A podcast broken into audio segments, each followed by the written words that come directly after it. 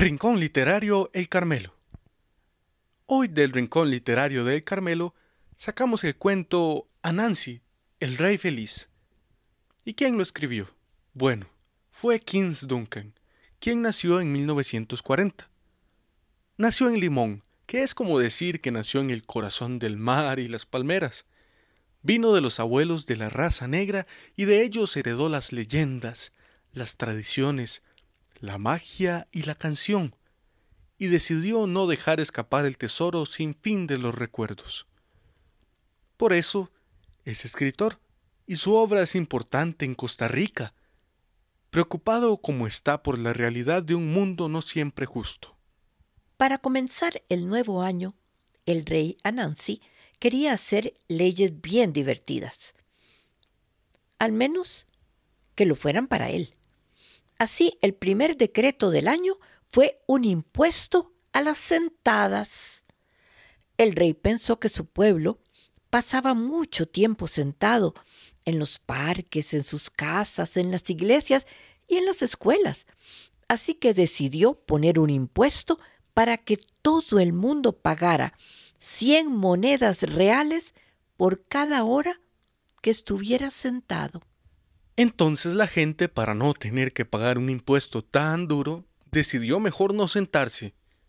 En todas partes se instalaron camitas. En las iglesias quitaron las bancas y las cambiaron por camitas. En los parques colgaron hamacas. En las casas guardaron las sillas y los sillones para poner en su lugar camas con reclinatorios. Y eso mismo hicieron en las escuelas, que ahora lucían camitas donde antes habían pupitres y le compraron una escalera a la maestra y pasaron el pizarrón al cielo raso, de modo que los niños pasaban la clase acostados, viendo hacia el cielo raso. A Nancy no se conformó con eso.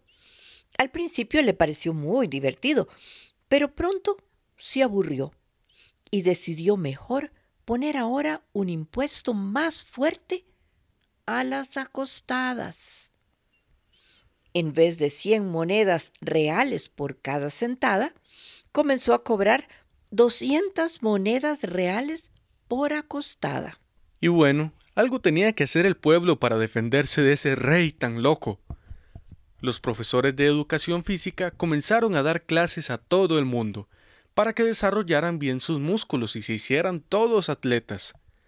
De modo que al poco rato ya uno veía en todos los caminos y plazas de Tuculandia a la gente corriendo por las mañanas, andando en patines o en sus bicicletas, todo por no tener que pagar impuestos tan altos. En la escuela, bajaron del techo la pizarra y la volvieron a pegar en la pared.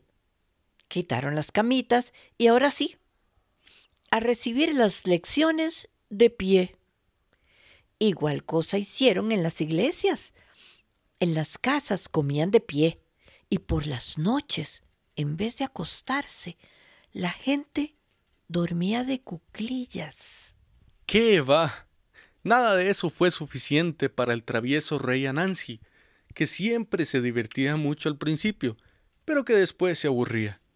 Lo malo es que se le olvidaba quitar las leyes tan extrañas que dictaba, y en cambio siempre salía con otra cosa.